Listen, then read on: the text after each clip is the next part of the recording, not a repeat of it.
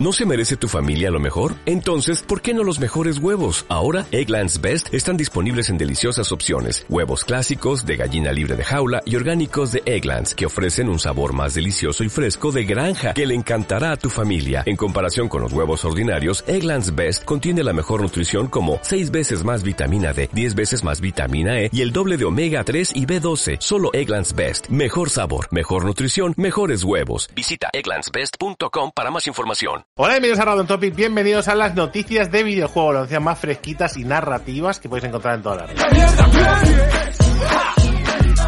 Nárrate Uy. la primera noticia, Drake. Vamos a hablar de Bayonetta 3, que al parecer eh, no para nunca, ¿no? Es un personaje polémico.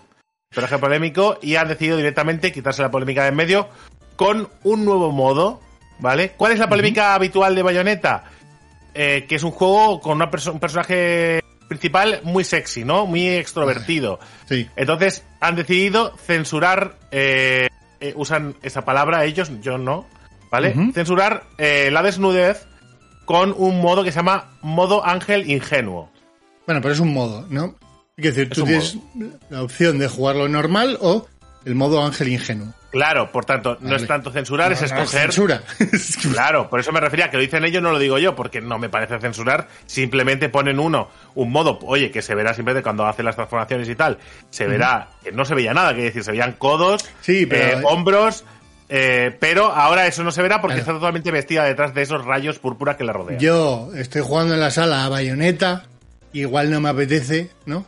Que mi hijo vea a la chica sexy dando la chica sexy va a seguir, va a seguir siendo sexy, Ya. vestida que si me, qué decir que es un, es un juego que no es apto para menores vale Eh, sobre todo tan pequeñitos por porque es muy explícito el juego pero ya está. Me parece razonable y Sí. eh, te quitas en medio las quejas y las tonterías. Ya os digo eh que esto es una cosa si el juego es así no te gusta, pues no lo compres. Pero si los creadores de juego consideran que esta es la mejor opción, pues mira, para todo el mundo. Para los que quieran que el juego sea como es original o eh, con un modo, como lo llaman, ángel ingenuo.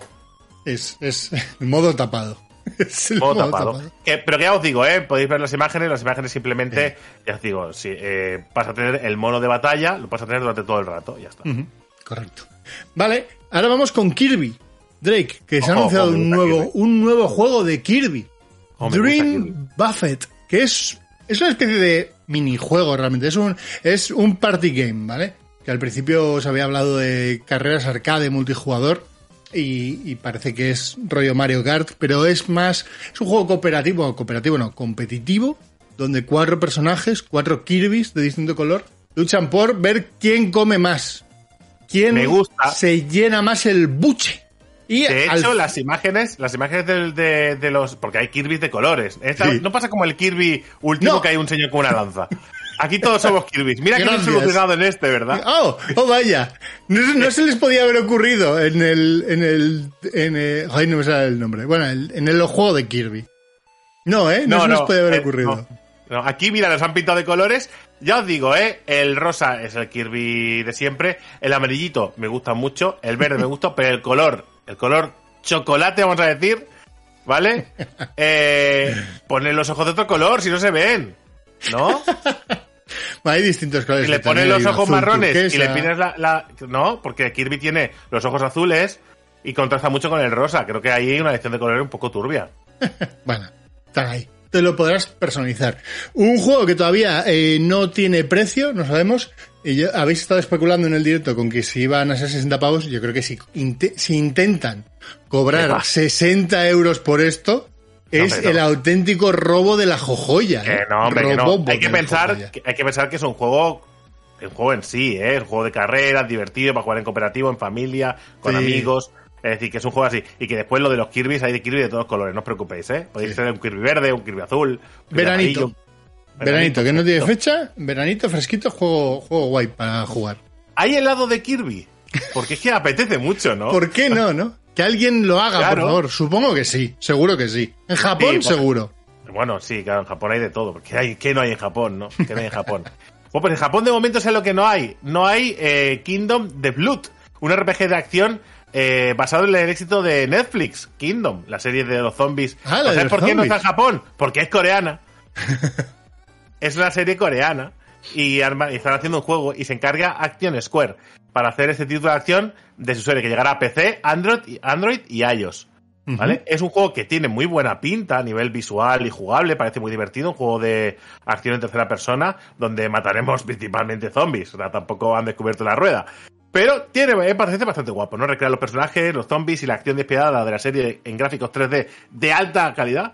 La cultura coreana está tratada con el máximo cuidado, tanto en la jugabilidad como en la estética. Un poco de la mano de la serie. ¿no? Tendremos, pues eso, eh, hermosos escenarios, imponentes palacios coreanos, la, pe- la peligrosa ciudad de Hanyang, en fin, todo lo que veíamos en la serie, pero ahora en nuestras manos y con un montón de sangre. Bueno, si te gustó la serie, yo creo que va a estar interesante, ¿no? Que está guapo, se ve guapo el juego. Eh, es- es- Este, es este, estas- este- este igual lo regala Netflix, ¿no? Bueno, lo posiblemente, bueno, eh, Perdonar la expresión. Lo incluye en el Lo catálogo. incluye, eso sí, eso sí lo puede incluir. Claro, claro, esa es la idea, ¿eh? Estos juegos que vais sacando Netflix incluyes incluyendo en la cuota para poderte cobrar más dentro un poco. Ojo con el Pointy, el juego este para móviles. Ojo, el vicio. Yo lo dejo ahí. Es digno bueno. de Gotti a juego del el, año. es el. Fruits Ninja de 2022, ¿eh? No, es mucho mejor que el Fruit Ninja, ¿eh? Ya, ya, Tiene vicio. bueno, ¿eh? Y tiene final, ¿eh? Sorprendente. O sea, quiero decir, es un Bueno, juego, es un juego con historia. ¿El final es sorprendente o es sorprendente que tenga final? El final es sorprendente también. Vale, vale. El final es sorprendente. Las dos cosas. Vale, vamos ahora con Ubisoft, que también ha sido sorprendente la cagada con polémica, el ¿eh? tema del Assassin's Creed Liberation. Yo sí que te lo doy luego mi opinión, ¿vale? Pero primero aclarar que eh, es- han echado hacia atrás algo que yo creo que en ningún momento tenían intención de comunicarlo de esta manera. Que básicamente era que el Assassin's Creed Liberation no ibas a poder volvértelo a descargar, aunque lo hubieses comprado. Es decir, es típico, ¿no? Que eh, las empresas cojan y digan, bueno, vamos a quitar, yo qué sé, juegos online, ¿no? Lo, damos de baja la parte del servicio online. Entonces, si el juego tiene servicio offline, pues tú puedes seguir jugando. Incluso puede darse el caso que las empresas decidan retirar del catálogo de, en este caso Steam, un juego de la venta. Pero quien lo tiene comprado, lo tiene ahí, porque lo ha comprado. Sí, sí, claro. ¿Vale? En este caso, lo que dicen es que la parte de características online y el, el DLC se retira el 1 de septiembre, pero el juego base sigue siendo jugable, sigue siendo descargable y de hecho se puede seguir comprando. ¿Vale? Pero parece que había una descripción dentro de la notificación que hacía Steam para este juego por parte de Ubisoft, que tiene pinta que hicieron un copy-paste del juego que también, porque retiraron unos cuantos, del juego online, ¿vale? Que venía a decir que dejaba de estar el juego disponible y si lo tenías no ibas a poder jugar, ¿vale? Porque es un juego Claro. exclusivamente online. Claro. Y, lo, y lo que ha pasado es que se lo han pegado a todos. Quiero decir, la persona que se ha dedicado a actualizar los distintos... Estos les han- le han pasado ese argumentario, ¿vale? Y lo ha pegado en todos lados. El problema geek es que era, era una cosa mal, mal explicada, Mm. que era demasiado jugosa para no convertirlo en viral rápidamente y que la gente no clicara muy fuerte en todos los titulares que se han sacado. El Assassin's. Creed Liberation, de ¿eh? verdad. que lo dije, no sé quién lo dijo el otro día, ¿no? Dice, tenía misma, la misma cantidad de jugadores que el Babylon's Fall. y es verdad, lo comprobé. Es cierto. En fin. No, no, pero bueno, oye, que, que- pero que una cosa os voy a decir. eh, que eso es porque hay jugado pocos MMOs, porque la- los MMOs que tienes en la biblioteca comprados y que ya no puedes jugar. Larga vida Bueno. entera, ¿eh? Sí, sí, es que el- estas cosas pasan, que no deberían pasar, y menos así. Pero pasan. Ahora vamos con otra cosa que pasa, que es Alan Wake. ¿vale? Alan Wake 2, que ya sabéis que se está desarrollando y que tiene pinta de, de unir un poco toda el- todas las historias de Alan Wake, de Control, tiene, ¿no? Tiene pinta de hacer algo así como muy tocho. El universo Entonces, Wake. Sí. Sam Blake, que es su director creativo, ¿vale? Se ha venido un poco arriba. Se ha venido un poco arriba y. Y también el que ha puesto los titulares también se ha venido un poco arriba, modificando un poco la intención del titular. Vale. Han, descrito como. Lo han puesto el titular como diciendo que eh, Sam Blake ha dicho que, que la historia de Alan Wake es un monstruo. Yo, si te digo esto, ¿tú lo, qué es lo que piensas? que, que puede ser un monstruo de que es inmanejable porque es un monstruo que va a ser guapísimo. Es Vale, que- pues lo que quería decir es que después de irse de vacaciones, ¿vale? Una semana, al volver al despacho de los guionistas, que es una sala oscura, ver aquella, ver, ver aquella eh, torre de papeles del guion le pareció un monstruo. Simplemente era un chiste, era una broma, que sacado de contexto y ha llenado titulares, de manera absurda. El rodaje está en marcha con mucho, eh, con nuestro reparto de reactores. Hemos escrito un montón de páginas con, con Clay Murphy, más que nunca, creo. La historia, eh, más por más eh, por venir eh, después de un breve descanso de verano de este oscuro lugar que llamamos ahora de guionistas. Entonces, por eso lo del muerto, ¿no? Vale, En fin, que bueno, que están trabajando, que están muy contentos y que, y que es el, la historia más tocha que han hecho hasta ahora, eso sí. ¿Vale? A ver, tiene que serlo, por narices tiene que serlo. Porque después de Alan Wake 1, que se ganaron, se llevaron la gloria, Control, que fueron un poco a, estuvieron un poco en- entre dos mares. Porque sí que es verdad que la jugabilidad que marcaba Control era una cosa muy guay y estaba muy bien hecha. Eh, la historia era. Bueno, vamos a dejarla ahí. A mí no me gustó. Rebuscada. A mí no me gustó. Vale. No me gustó. ¿Vale? Ni, el- ni la historia que me explicaron, ni cómo me la explicaron. Con lo cual, pero que estoy muy enamorado de, de la historia de Alan Wake y cómo me la explicaron. Es decir, con lo cual yo ahora estoy 1-1. Quiero el desempate. ¿Sabes? Vamos a la prórroga. Ok. Claro. Pues en la prórroga quizás te encuentres también con The Diophil Chronicle, el nuevo RPG que está desarrollando Lancars y publicado por Square Enix, ¿vale? Eh, y que llegará, Drake, 22 de septiembre. Ya tiene fechas. Llegará. Al principio de este juego parecía que iba a salir solo para Nintendo Switch. Yo creo que nos lo encontramos en un Nintendo Direct Mini, puede ser. O algo Sí. así. Eh, pero el juego está confirmado tanto para PlayStation como para Xbox como para PC. ¿vale? Es decir, salen todas las plataformas, menos Stadia. Eh, un RPG de simulación y estrategia en tiempo real con un combate raro. No es un Tactics al uso. Es un ver, combate es que raro. Es que realmente. Apetece estado- y no apetece a la vez. He estado haciendo un poco un análisis del combate para ver si lo voy a jugar o no. ¿Vale? Y he de reconocer que me ha gustado más de lo que yo pensaba. Porque una vez he visto, eh, hubo un directo de dos horas o así, eh, jugando combate y explicando el combate cómo funcionaba y tal. Eso sí, en japonés. Eh, pero bueno, puedes ver cómo se maneja, ¿no? Sí, sí. Entonces, es verdad que al final lo que llevas es un grupo de cuatro personas, como sería un Baldur's Gate, por ejemplo, y eh, les mandas a hacer acciones, habilidades y tal. Sí que es cierto que a la hora de seleccionar cómo se mueven las tropas o los personajes, ¿vale? Sí que es verdad que es muy particular, como que pueden mandar a hacer eh, caminos de, de, de- de ruta a la y es a como que el personajes. turno, el turno tuyo y el del enemigo se ejecuta a la vez, ¿no? De- Sí, a se mí me das- comparte. Se comparte. Sí que guapo. puedes parar, sí que puedes parar la acción, pero paras la acción, tú haces la acción y el otro no. Quiere decir, él ya Claro, está claro. haciendo sus cosas. Entonces, me parece un juego bastante interesante, bastante chulo. Vale.